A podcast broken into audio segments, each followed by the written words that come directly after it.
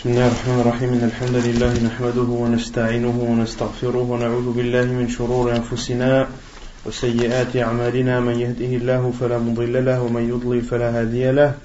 وأشهد أن لا إله إلا الله وحده لا شريك له. وأشهد أن محمدا عبده ورسوله. يا أيها الذين آمنوا اتقوا الله حق تقاته ولا تموتن إلا وأنتم مسلمون.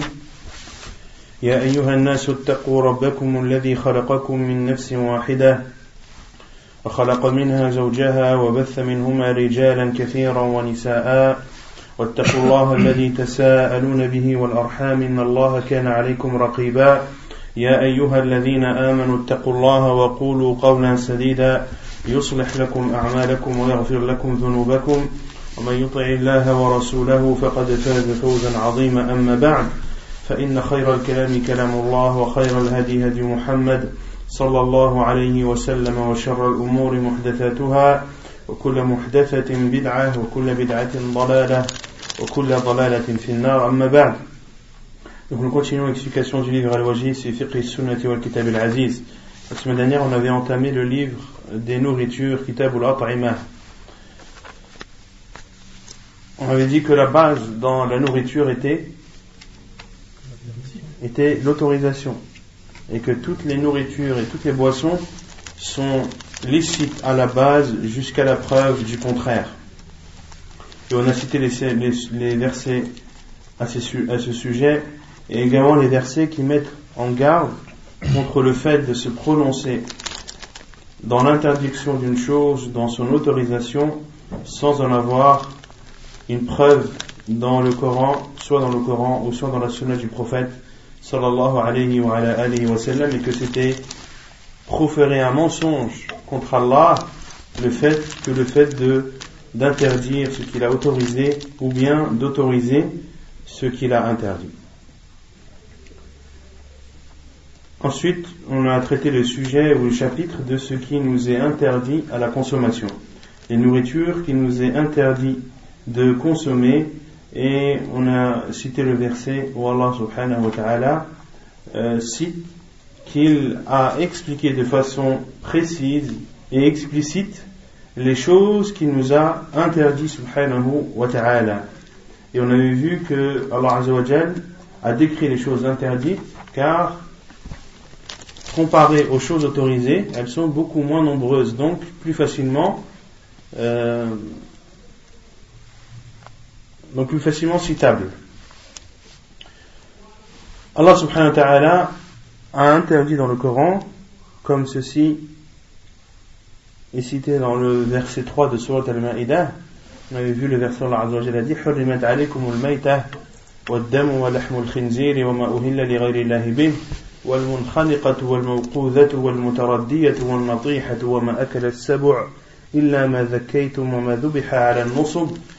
donc vous sont interdits la bête morte, le sang, la chair de porc, ce qui a été sacrifié pour autre qu'Allah, celle qui est étouffée, wa al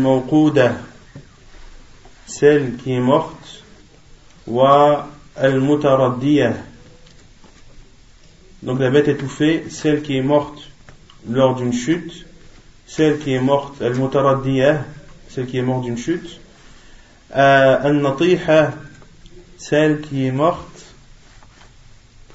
d'un coup de corne qui s'est battue avec une autre bête. Wama et celle qui a été dévorée par une bête féroce, illa sauf celle que vous avez égorgée. Et également vous sont interdites les bêtes qui sont égorgées sur les pierres dressées. Et de faire le partage par un tirage au sort au moyen de flèches. Tout ceci est perversité.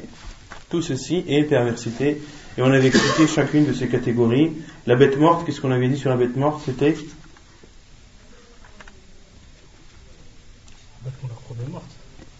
Celle qui est morte contre son gré, c'est-à-dire soit elle est morte de mort naturelle, ou soit elle, est, elle a été tuée par, par une autre bête. Ou bien également entre dans la bête morte celle qui a été non, qui été tuée d'une façon illicite. soit celle qui n'a pas été égorgée, ou soit celle qui a été égorgée mais dans lequel le nom d'Allah n'a pas été cité. Waddam, le sang, on avait dit que c'était quel sang qui était interdit? Non, celui qui, qui gicle lors, lors de l'égorgement. Waddam la chair de porc, c'est la bête qui a été sacrifiée pour autre qu'Allah, wa al la bête étouffée. La bête étouffée, on avait dit que c'était une bête soit qui était accrochée à une corde au cou, et en essayant de, partir, s'est étouffée. On avait dit, c'est celle également qui s'est coincée la tête entre, deux arbres. Il y a également al c'est celle qui est frappée, assommée, c'est-à-dire celle qui est morte à la suite de violents coups. Wa al-mutaraddiya, al c'est celle qui tombe d'une chute celle qui a chuté d'une montagne ou autre. c'est celle qui a été tuée par une autre bête d'un coup de corne ou autre. et celles qui ont été dévorées par les bêtes féroces, sauf celles que vous avez égorgées, c'est-à-dire avant qu'elles ne meurent. Et on avait dit que ceci euh, valait pour quelle catégorie de bêtes? Le fait de l'égorger avant qu'elle ne meure? Pour la dernière. Non pour la dernière Pour la dernière, celle qui a été dévorée. Celle qui a été dévorée par ça Non. Il n'y a que elle. Non, c'est la dernière en fait. Non. Il l'a donc sauf celle que vous avez égorgée, c'est-à-dire avant qu'elle qu'elle ne meure. Mais ici, Allah Azzawajal parle de quelle bête? Toutes les catégories qu'on a citées avant. Toutes les, toutes les catégories qu'on a citées avant? Sauf le poids. À partir de Al-Munkhaniqa. À partir de celle qui est étouffée. Donc il y a celle qui est étouffée, celle qui est battue, celle qui a subi, qui a subi une chute, celle qui a subi des blessures d'une autre bête et celle qui a été dévorée. Donc toutes, toutes ces bêtes-là, lorsqu'on arrive à les égorger avant qu'elles ne meurent, il nous est autorisé de, de les consommer. Mais si on n'arrive pas à l'égorger avant qu'elles ne meurent, alors elles sont considérées comme des bêtes mortes qui nous sont interdites à la consommation. Et on avait vu la semaine dernière les signes qui nous permettent de reconnaître qu'une bête est vivante ou pas lorsqu'on l'égorge. Qu'est-ce qu'on avait dit? Quand elle bouge. la plupart des savants considèrent que c'est lorsqu'elle bouge. Et d'autres savants ont dit il y a trois, il y a trois signes. Quand on il faut que le sang gicle. quand on l'égorge, le sang gicle. Il faut que le, sang soit chaud et rouge vif. Et ça, c'est ce que Cheikh Islam a dit, que, que l'on reconnaît une bête vivante lorsqu'on l'égorge, parce que lorsqu'on l'égorge, le sang gicle, lorsque, car une bête morte, le sang ne gicle plus, car le cœur ne bat plus.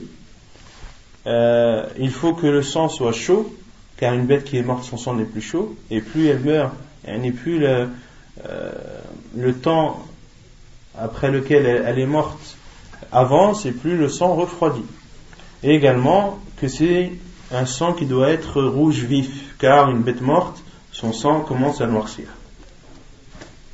Ensuite, tout ce qui était égorgé sur des pierres dressées, on avait dit que c'était les statues.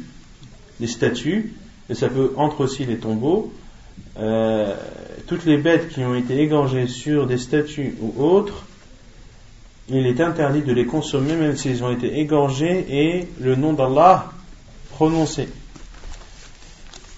Pourquoi? Car une bête qui est égorgée sur une statue, c'est une offrande pour cette statue, même si la personne prononce le nom d'Allah, mais le fait est que cette bête n'a pas été vouée pour, pour Allah C'est un sacrifice qui a été fait pour cette statue ou pour euh, cette tombe et l'interdiction du partage euh, avec les flèches, on a expliqué cela, que c'était un moyen euh, qu'utilisaient les polythéistes pour faire une chose ou ne pas la faire.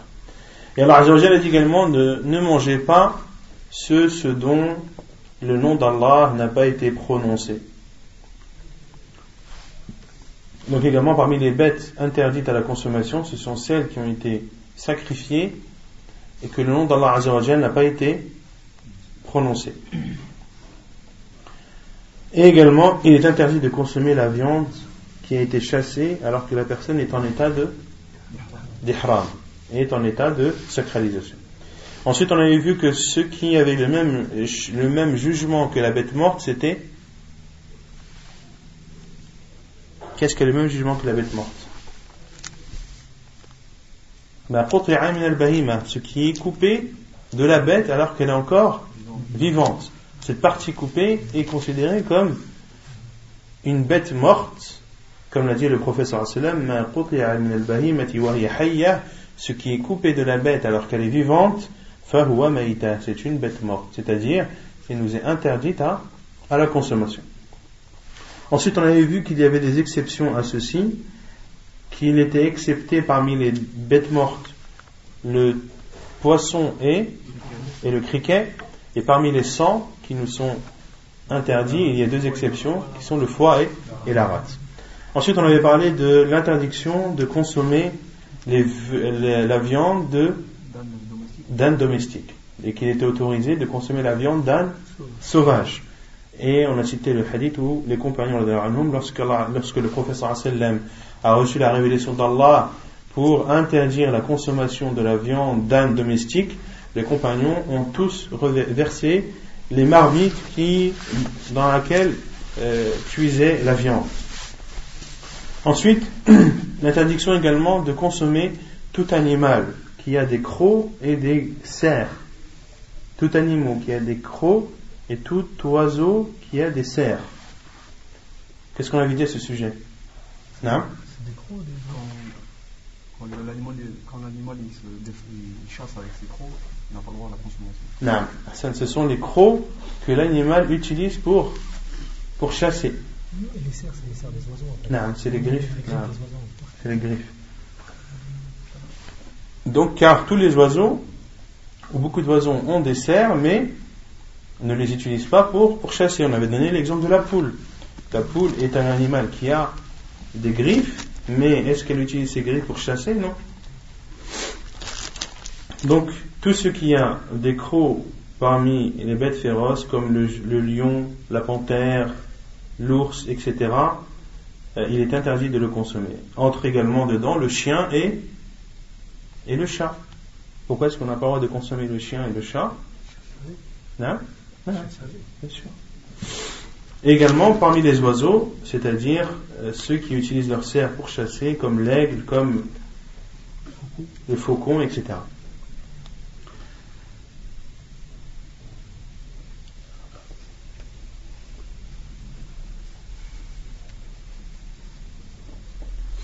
Et certains savants ont donné une explication une sagesse de pourquoi est-ce que il est interdit de consommer la viande de, des bêtes féroces qui utilisent leur crocs pour chasser.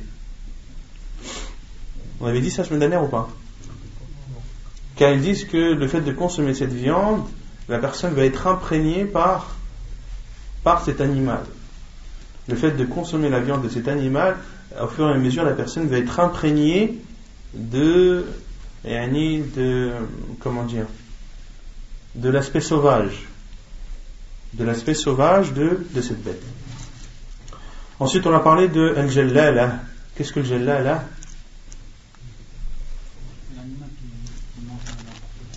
c'est l'animal dont la majorité ou la plus grande partie de sa nourriture est, est impureté et souillure. Celle-ci, également, il est interdit à la fois de euh, de consommer sa viande, de, de boire son lait et, et de monter et de, la, et de la prendre comme une monture et de la prendre comme une monture. On avait cité les hadiths du professeur sallam où le professeur sallam a interdit la viande de jallala et son lait également. Et dans le hadith d'Abdullah ibn Umar également, où le professeur a interdit al parmi les chamelles de les prendre comme monture ou de boire leur lait. Tout ceci est interdit. Quand est-ce que al devient licite? Lorsqu'on la met en quarantaine et qu'on lui donne à manger de choses saines.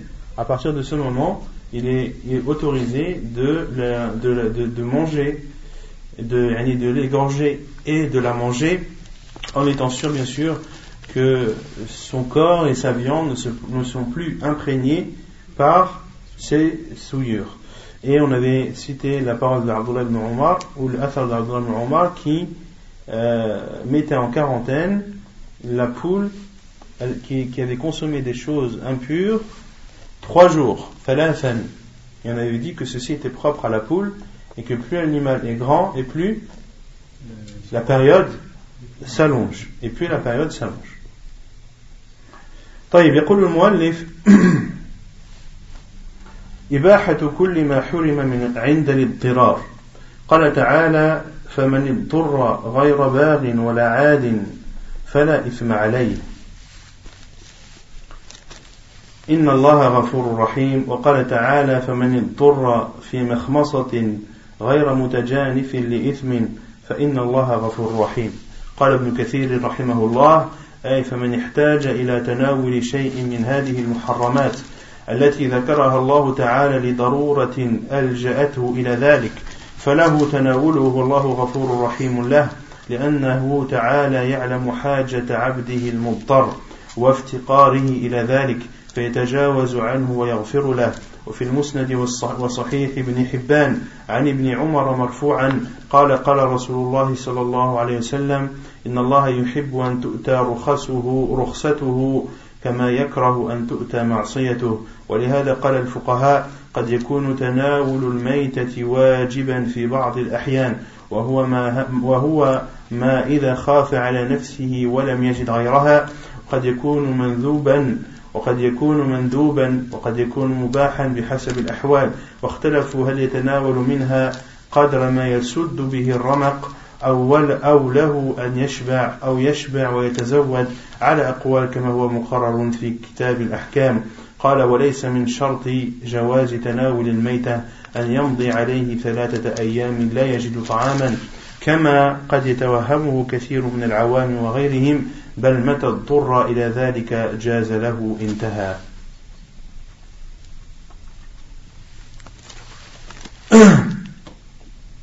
Donc, l'auteur dit l'autorisation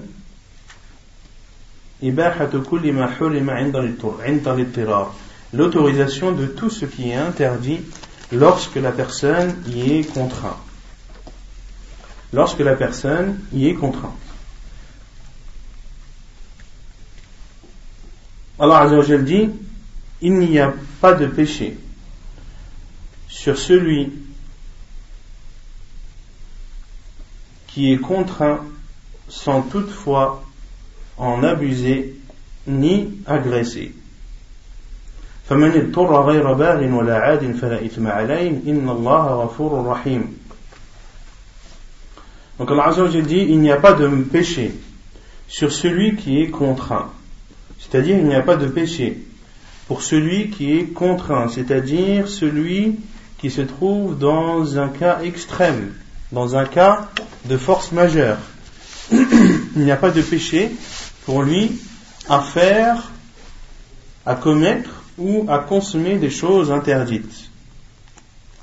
Et il faut bien différencier les deux situations qui sont le besoin et le cas de de force majeure. Ce sont deux choses différentes. Le cas de force majeure, c'est une situation extrême dans laquelle tu te situes, dans laquelle tu n'as pas le choix. Tu es obligé de faire cette chose, sinon tu meurs. Ou sinon il t'arrive quelque chose de très grave. Là, ce sont des cas d'extrême urgence, des cas de force majeure. Quant à la nécessité, la nécessité, c'est un plus. C'est-à-dire, tu as besoin de cette chose, mais si tu ne l'as pas, est-ce qu'il va t'arriver quelque chose? Non.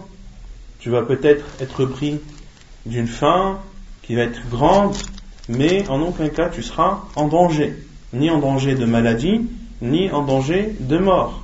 Donc ceci est un cas de nécessité. Et beaucoup, à notre époque, trompe les musulmans en utilisant cette règle à mauvais escient, en disant aux gens Les cas de force majeure autorisent les, les choses interdites. Oui, c'est vrai. Mais ce sont des cas de force majeure. Il ne faut pas faire croire aux musulmans que lorsqu'ils ont besoin de quelque chose et que c'est important pour eux, alors ils ont le droit de désobéir à Allah Azzawajal. Non. C'est lorsque cette chose est un cas de force majeure. Lorsque la personne met sa vie ou la vie de sa famille en péril. Lorsque la personne s'expose à un danger grave. Dans ce cas, oui, il a le droit de faire des choses interdites. Et il ne faut pas oublier que cette règle est restreinte, à savoir que c'est-à-dire que tu ne dois utiliser ou user de ces choses interdites que ce qui te suffit pour éloigner le danger. Tu dois utiliser de ce, cas de force majeure ce qui te suffit pour éloigner le danger. Et on donne souvent l'exemple de celui euh, qui est dans un désert et qui n'a plus de nourriture, qui est donc en danger de mort et qui trouve une bête morte sur son chemin. Est-ce qu'il a le droit de la consommer? Oui, il a le droit de la consommer. Est-ce qu'il a le droit de manger la bête entièrement? Non. Il mange que ce qu'il a besoin. Euh, il mange que ce dont il a besoin. D'accord. Il trouve une bête morte, il mange. Il mange 2-3 bouchées, 4-5. Il voit que la faim diminue et qu'il peut encore vivre 2-3 jours.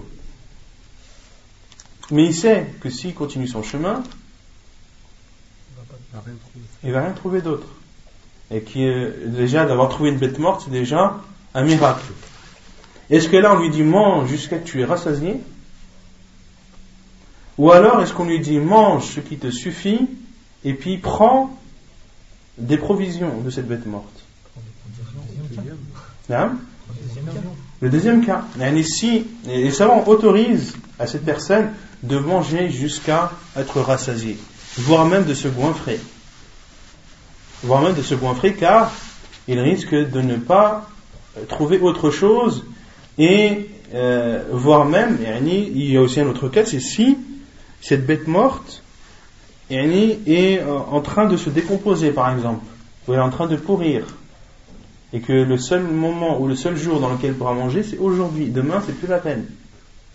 D'accord? Donc là, on lui dit mange autant que tu peux, essaie de prendre plus de provisions que tu peux, et rassasie-toi autant que possible, car tu es dans une situation où tu ne sais pas ce qui va se passer demain. D'accord? Mais si c'est quelque chose qui peut se conserver, alors dans ce cas, mange ce qui te permet de survivre, et prends des provisions, et mange ces provisions selon, selon la situation qui vient et selon tes besoins à venir. D'accord? Il se peut que le lendemain, Alhamdulillah, tu trouves quelqu'un sur ta route et que tu, en fait, les provisions que tu as prises, tu n'as même plus besoin de, les consommer. Donc, la porte, la personne qui est en cas de force majeure a le droit de faire des choses interdites, mais il n'a pas le quartier libre. Il n'a pas le quartier libre et il doit prendre ce qui lui suffit. C'est pour ça qu'Allah a dit sans toutefois abuser ni agresser. Sans toutefois abuser, c'est-à-dire sans dépasser les limites, c'est-à-dire de manger ce qui te suffit pour, pour survivre.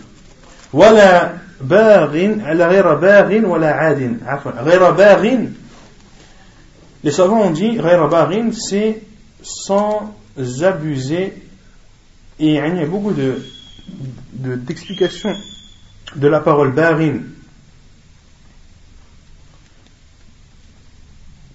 de la parole barin euh, chez les savants, barin, l'avis le plus sûr, alors c'est que c'est celui qui mange sans vouloir. C'est-à-dire que il n'aime pas la chose qu'il mange. D'accord? Il la mange tout en la détestant, tout en, tout en sachant que c'est quelque chose de d'interdit. Il ne faut pas qu'il dise par exemple, qui se trouve dans un cas de force majeure et qui n'a d'autre chose à consommer que, que le porc, et se dire, eh bien aujourd'hui, c'est le jour où je vais enfin pouvoir me régaler en toute légalité. Là, on lui dit non. Là, on lui dit, si tu manges dans cette intention-là, tu n'as pas le droit de manger. Car il ne faut pas que tu veuilles cela. C'est quelque chose que tu fais car tu n'as pas le choix. D'accord? Et tu dois détester cette chose, même si tu la consommes, et de savoir que c'est l'interdit d'Allah subhanahu wa ta'ala. Wala adin, c'est-à-dire sans dépasser les limites. Sans dépasser les limites. Puis Allah a dit dans l'autre verset, et si quelqu'un est contraint par la faim sans inclinaison vers le péché, alors Allah est pardonneur. فمن اضطر في مخمصة sans inclinaison vers le péché. Et fi makhmasa explique, comme les savants le disent, ghayra barin. Ghayra barin, c'est-à-dire sans aimer cette chose sans prendre plaisir et sans aimer cette chose et sans savourer le fait de la consommer. Tu savoures parce que tu, tu, tu survis, mais tu ne dois pas aimer cette chose en elle-même.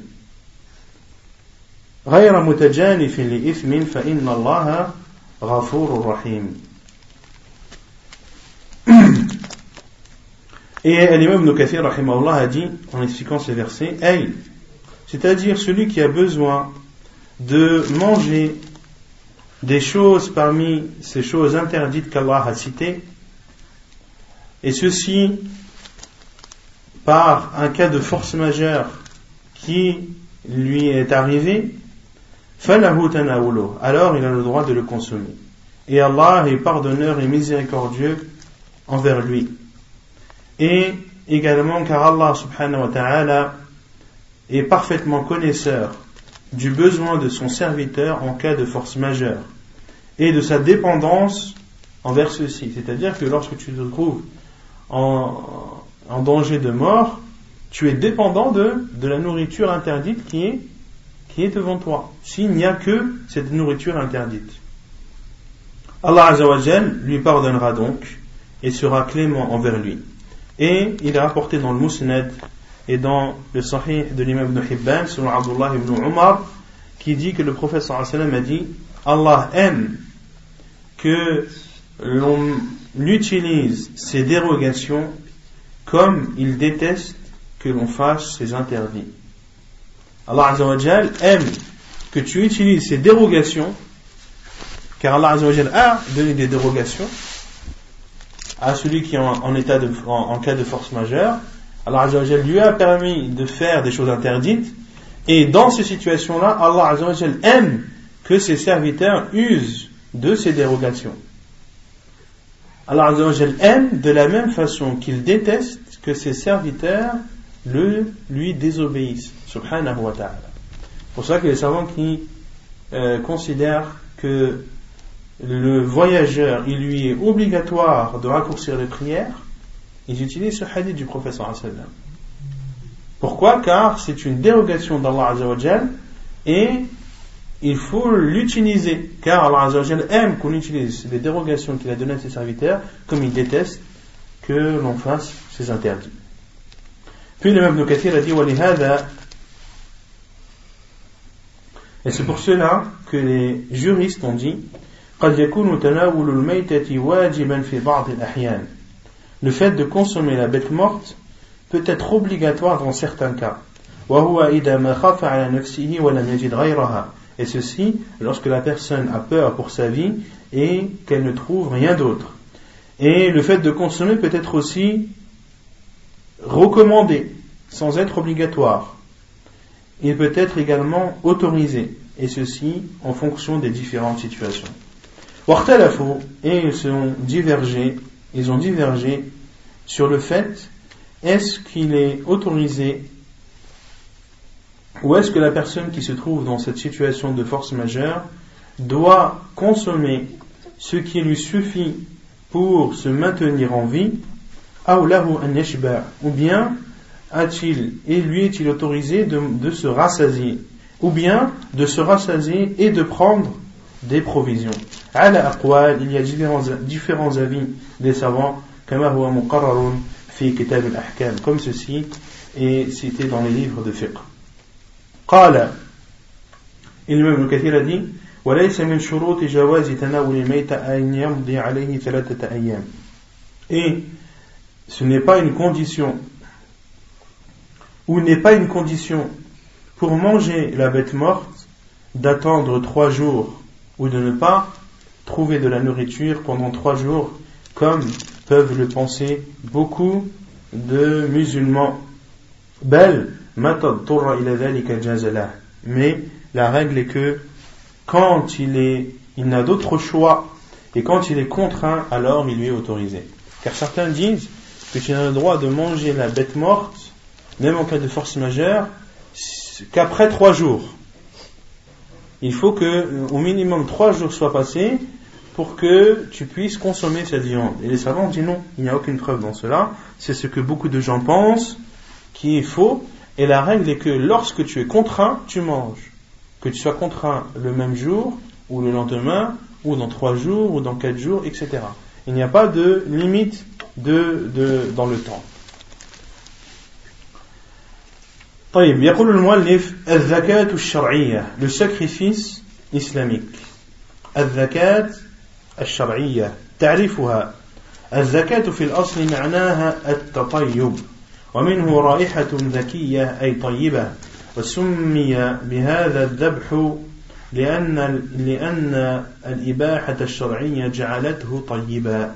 والمقصود بها هنا ذبح الحيوان أو نحره فإن الحيوان الذي يحل أكله لا يجوز أكل شيء منه إلا بالتذكية. Quelle, est la définition du sacrifice? Al-Tadkiya Al-Zakat, dans la base, c'est-à-dire dans la langue arabe, dans la langue arabe signifie At-Tatayyub, signifie le fait de se parfumer. D'où la, phrase une odeur zakiya, c'est-à-dire une bonne odeur. Et le sacrifice, c'est-à-dire l'égorgement, est appelé ainsi car en égorgeant une bête, nous, euh, nous la rendons licite islamiquement. C'est-à-dire que en l'égorgeant, cette bête devient bonne, devient bonne à la consommation. Et le but, c'est-à-dire, qu'est-ce qu'on dit, qu'est-ce qu'on veut dire par le sacrifice, c'est-à-dire d'égorger une bête, un animal, ou nahri, ou une nahr. Qui connaît la différence entre dhabh et nahr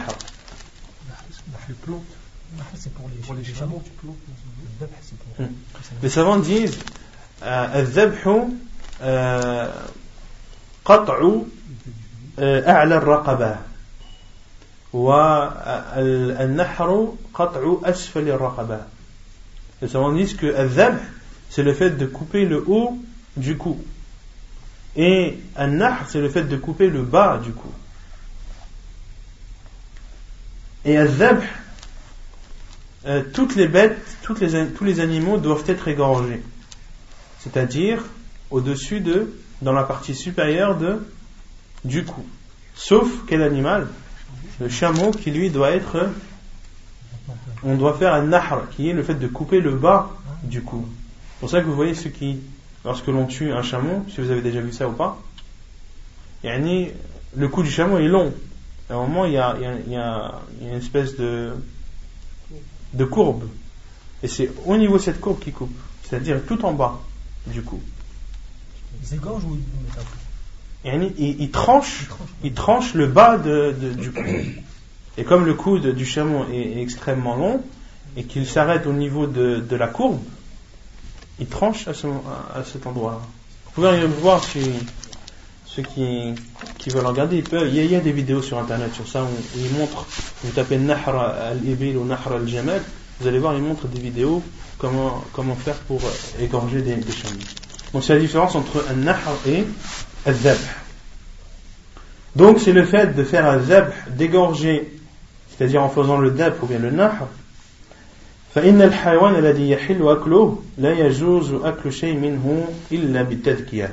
Les animaux donc qu'il est autorisé de consommer, il n'est autorisé de les consommer qu'après les avoir sacrifiés.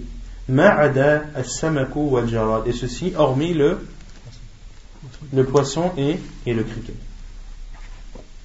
من تحل ذبيحته تحل ذكاة كل مسلم وكتابي ذكرا كان أو أنثى L'égorgement ou le sacrifice de qui est-il autorisé de consommer Il est autorisé le sacrifice de tout musulman ou de toute personne parmi les gens du livre, que ce soit un homme ou une femme. قال تعالى الله عز وجل dit وطعام الذين أوتوا الكتاب حل لكم وقال البخاري قال ابن عباس طعامهم ذبائحهم Allah Azza wa a dit vous est permise la nourriture des gens du livre et Al-Bukhari rahimahullah a dit Abdullah ibn, Abdullah ibn Abbas a dit leur nourriture c'est-à-dire celle qu'ils ont égorgée leur nourriture c'est-à-dire la nourriture issue des animaux qu'ils ont égorgés وعن كعب بن مالك أن امرأة ذبحت شاة بحجر فسئل النبي صلى الله عليه وسلم عن ذلك فأمر بأكلها Et selon Ka'b ibn Malik, anhu, il dit qu'une femme a égorgé une brebis avec une pierre. Le prophète sallallahu alayhi wa a été questionné sur ceci et il a ordonné de la consommer. Hadith authentique rapporté par Al-Bukhari dans son Sahih.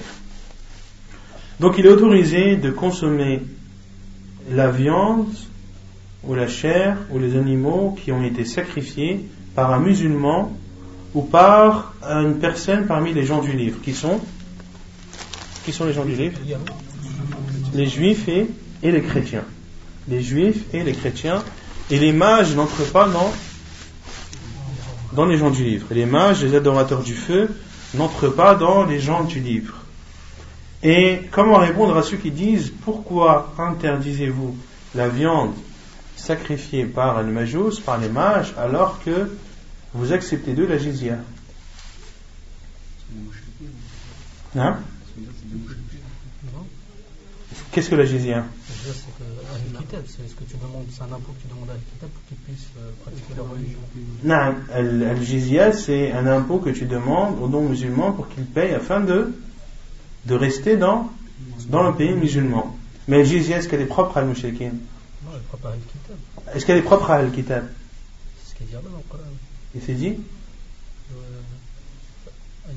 من أهل الكتاب de... Il y a des hadiths qui autorisent al-jizya pour les al-majous et les savants ont déduit qu'il est autorisé al-jizya pour tous les mouchriquins et que ce n'est pas propre à, Al-Kitab. Donc il ne faut pas mélanger euh, le, sujet de l'jizya et le sujet de, de Concernant al les savants ont dit quels sont ces gens du livre. Est-ce que c'est le chrétien qui a pour père et pour mère chrétien Ou est-ce que, euh, même s'il a des parents non chrétiens et qu'il s'est converti au christianisme, cela est considéré comme étant une personne parmi les gens du livre? Il y a une divergence des savants, et Rajih, comme l'a dit Sheikh Ibn Uthaymin, c'est que, à partir du moment où lui est chrétien ou juif, il est autorisé de consommer la, bête qu'il a égorgée, même si ses parents sont athées, même si l'un est athée et l'autre est bouddhiste ou autre, à partir du moment où lui est chrétien, qu'il est chrétien depuis, euh, depuis son enfance ou qu'il s'est converti au christianisme, dans tous les cas, il est autorisé de consommer sa viande. Et les savants disent aussi que tout chrétien et tout juif est chrétien et juif tant qu'il le prétend. Car certains disent, mais les juifs d'aujourd'hui ne sont plus les juifs d'auparavant. Et les chrétiens d'aujourd'hui ne sont plus les chrétiens d'auparavant. Et euh, ils adorent d'autres divinités en dehors d'Allah Azzawajal. qu'est-ce que nous leur répondons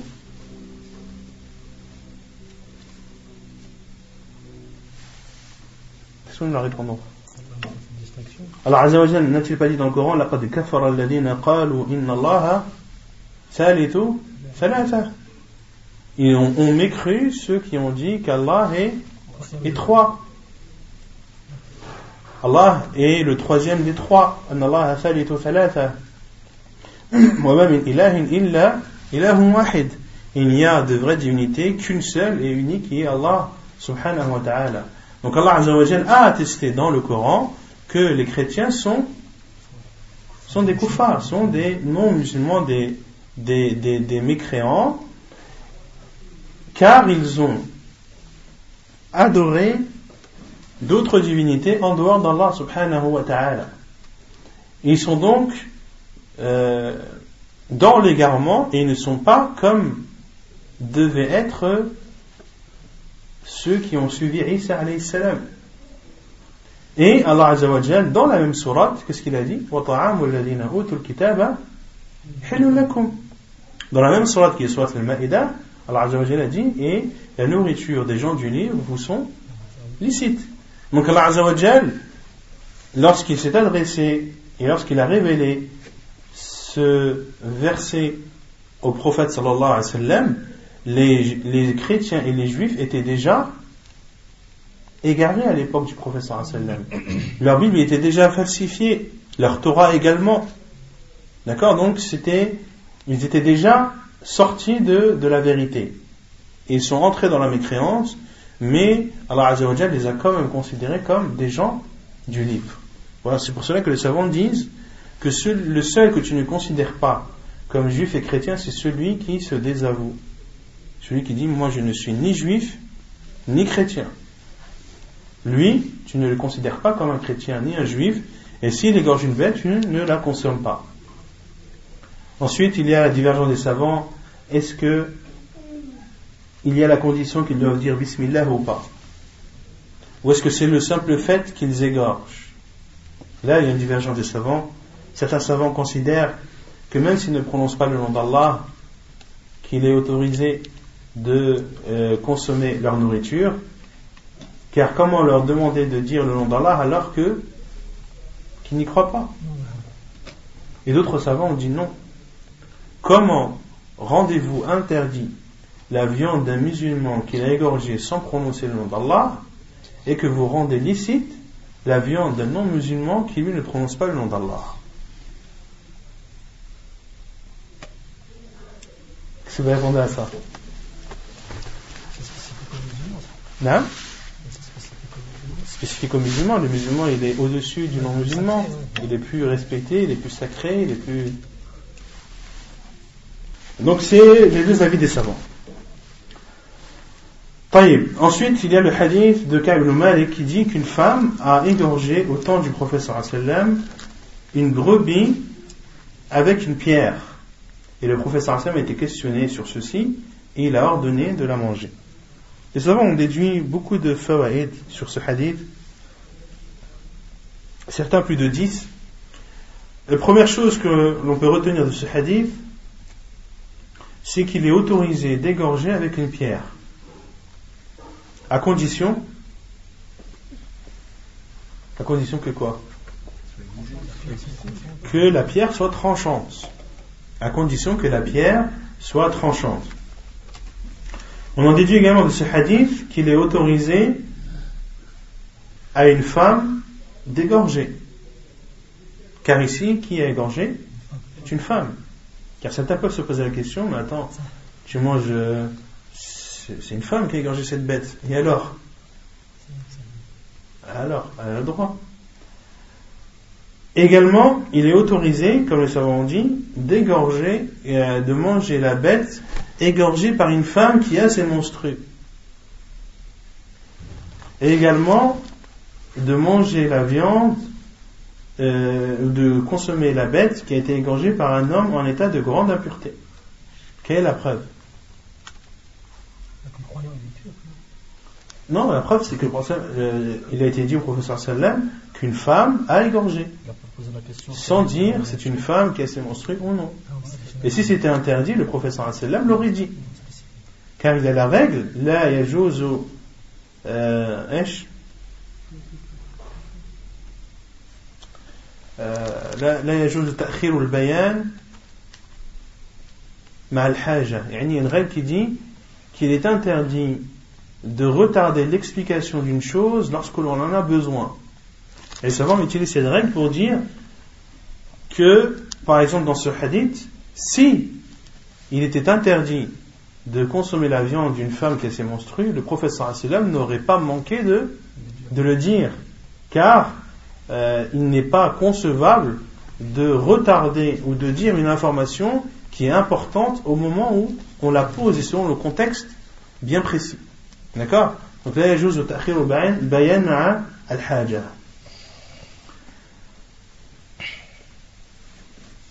Et également, les savants ont déduit de ce hadith qu'il est autorisé de comment dire? Il est autorisé à celui à qui on a confié quelque chose de prendre des décisions.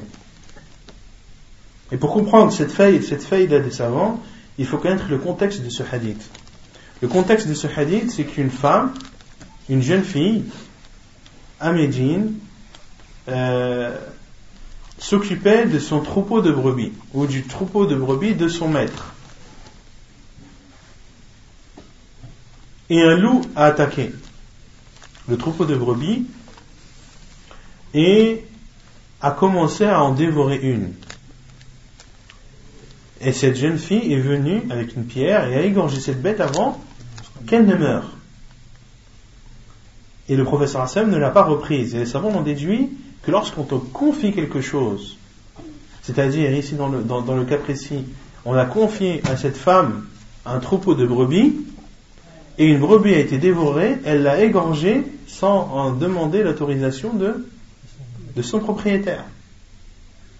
Mais elle a fait cela pour le bien, pour le bien de, de cette brebis et aussi pour le bien de ce propriétaire qui va pouvoir, même si cette bête a été attaquée par un loup, pouvoir profiter de, de la viande. Les savants ont dit également que ce qui a été atteint, une bête qui a été atteinte, euh, qui a été dévorée ou attaquée par une bête, qu'il est autorisé de, euh, ou le fait de l'égorger avant qu'elle ne meure, rend cette viande licite.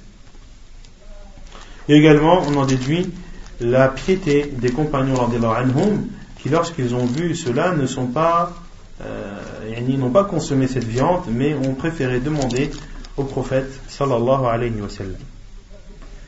Alat les moyens utilisés pour égorger ou les outils à utiliser pour égorger. وتجوز الزكاة بكل ما يجرح إلا بالسن والظفر. Il est autorisé de sacrifier avec tout ce qui blesse sauf les dents et les ongles. Sauf les dents et les ongles. عن عباية بن رفاعة عن جده أنه قال يا رسول الله ليس لنا مدى فقال ما أنهار الدم وذكر اسم الله فكل ليس الظفر والسن أما الظفر فمدى الحبشة وأما السن فعظم Hadith al-muttafaqun alayh. Selon Abaya ibn Rifa'a, selon son grand-père qui dit J'ai dit, ô envoyé d'Allah, nous n'avons pas de couteau. ليس لنا مدى فقال et le prophète صلى الله عليه وسلم a dit ما أنهر الدم وذكر اسم الله فكل celle dont le sang a giclé et sur lequel le nom d'Allah a été prononcé, alors mange. Dhufra wa sinna. Laysa bima'na illa. Laysa bima'na illa. Sauf les ongles et les dents. Et le professeur Hassan a dit Ma anhara dama. ce qui fait gicler le sang. Ce qui fait gicler le sang, c'est-à-dire quel que soit le moyen que tu utilises pour trancher la gorge de, l'animal. Que ce soit une pierre, que ce soit une lame, que ce soit euh, un bout de bois, que ce soit un bout de verre, que ce soit de l'or, que ce soit de l'argent, quel que soit le moyen que tu utilises, mais qui fait gicler le sang, c'est-à-dire qui tranche la gorge de la bête, alors, et que le nom d'Allah a été prononcé, alors mange. Sauf les dents et les c'est-à-dire les ongles et les dents. Et dans un autre hadith, le prophète m'a dit et je vais te dire pourquoi. quant à l'ongle, c'est le couteau de al-habasha. Qui sont al-habasha? Les Éthiopiens, à l'époque de euh, les gens de l'Abyssinie, l'Éthiopie actuelle. Quant aux ongles, c'est le couteau des habasha. Pourquoi? C'est-à-dire quoi c'est le couteau des habasha? C'est-à-dire qu'ils égorgeaient leurs bêtes avec leurs ongles. Ils laissaient pousser leurs ongles et avec leurs ongles, ils égorgeaient leurs bêtes. Et le prophète sallam nous a interdit de ressembler aux, aux, aux, aux non-musulmans, et également dans, dans, dans, ce cas qui est le fait d'égorger avec ses ongles. Et également, aussi, car en islam, il nous est interdit de laisser pousser, de laisser pousser nos ongles au-delà de, de 40 jours. Au-delà de 40 jours, il est interdit de se laisser pousser les ongles. Il faut les couper au minimum une fois tous les, tous les 40 jours.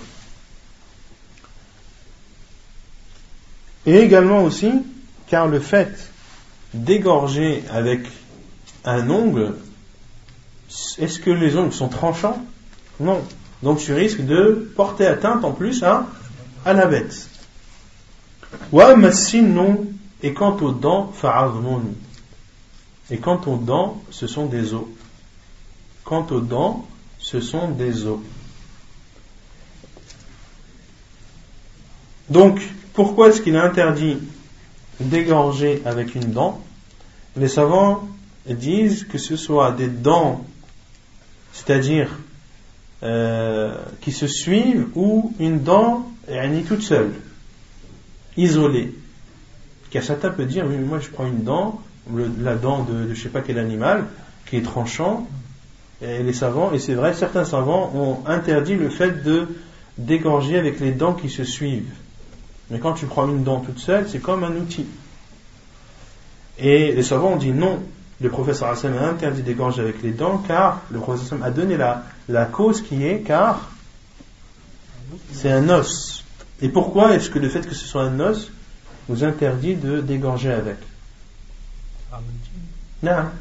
Car, comme le dit le prophète sallam, car les os euh, sont des, euh, la nourriture pour vos frères, les djinns.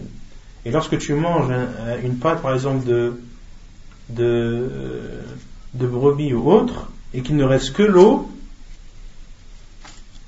euh, les djinns peuvent la consommer et elle sera recouverte de viande encore. D'accord? Pour cela que le professeur sallam nous a interdit de faire l'istinja avec, avec des os. De faire l'istinja avec des os. Et de se laver après avoir fait ses besoins avec des os, cela est interdit car les os sont la nourriture des, des djinns. Et pourquoi est-ce que c'est interdit d'égorger avec?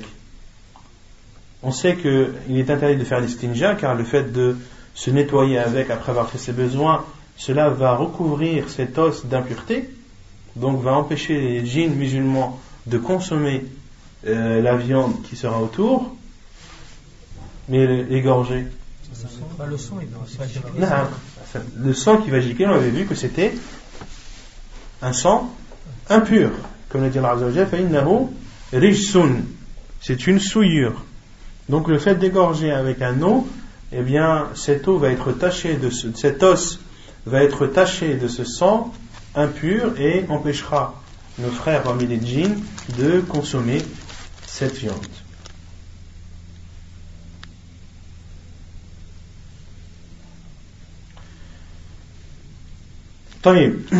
Et le professeur Hassan a donc donné deux conditions. La première, c'est que le sang gicle et que le nom d'Allah soit prononcé. Qu'est-ce que le nom d'Allah?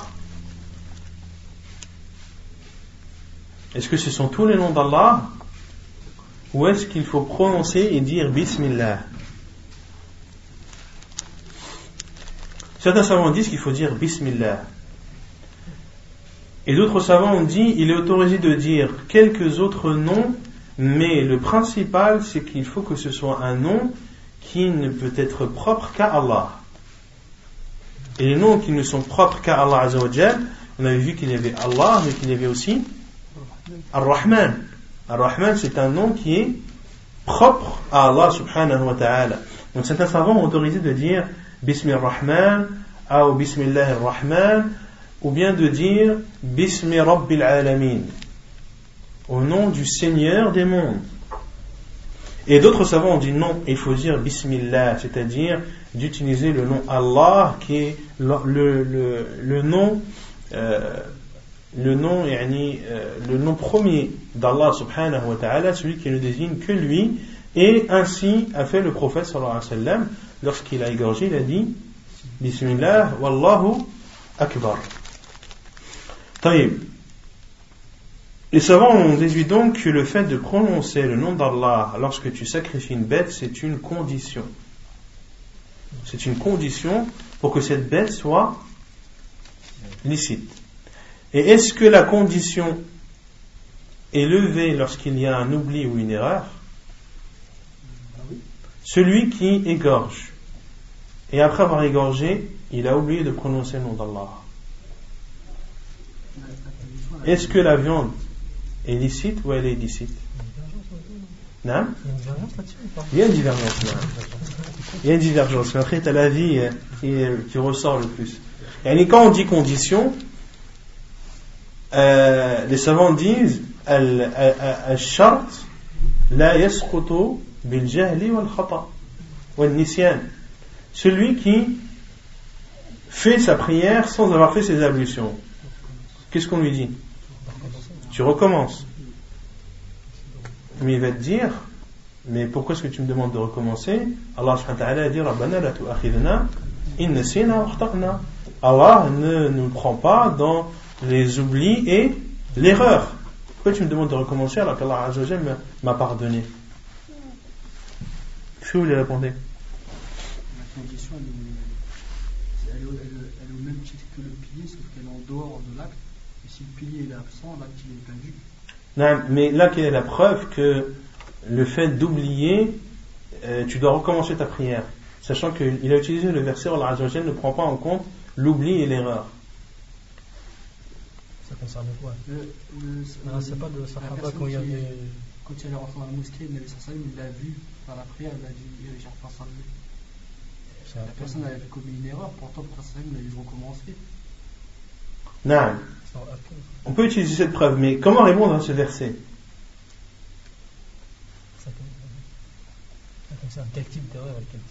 Rabbana la Ou Allah ne nous prend pas en compte lorsque l'on fait une erreur, c'est-à-dire lorsqu'on fait quelque chose et qu'on a, on a fait une chose interdite sans le vouloir, d'accord Sans faire exprès, ou par oubli. Est-ce que c'est un péché de prier sans faire les ablutions C'est un péché ou pas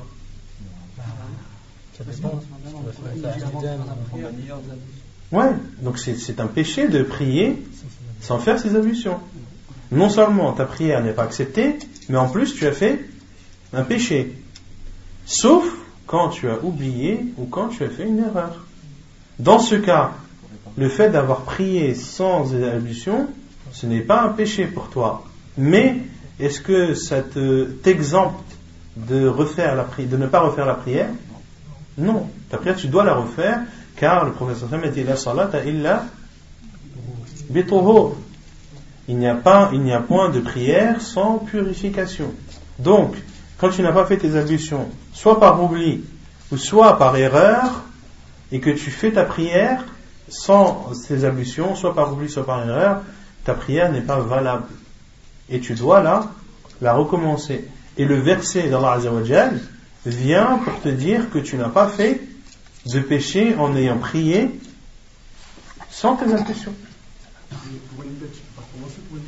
Justement, pour une bête. Pour une bête, est-ce qu'il est, est-ce que c'est un péché d'égorger une bête sans prononcer le nom d'Allah? C'est pas un péché. Non, en oubliant. Moi, je parle pas de oublier et pas oublier. La question c'est est-ce qu'il est, est-ce que c'est un péché d'égorger une bête sans prononcer le nom d'Allah? La réponse est et oui, sauf pour celui qui a oublié ou pour celui qui ne le savait pas ou qui a fait une erreur. Dans ce cas, pour lui, ce n'est pas un péché. Mais la bête qu'il a égorgée, est-ce qu'elle est licite ou pas? Si c'est une condition, la condition n'est pas remplacée par un oubli ou par une erreur. Donc la bête, tu la jettes au chien. Il n'y a pas un Il y a un.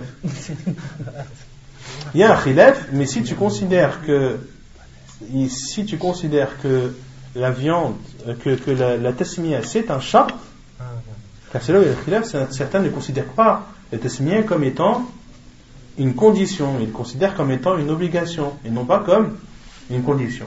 Mais en considérant que c'est une condition, le fait d'oublier ou de se tromper ne, ne justifie pas. Donc il faut faire bien attention.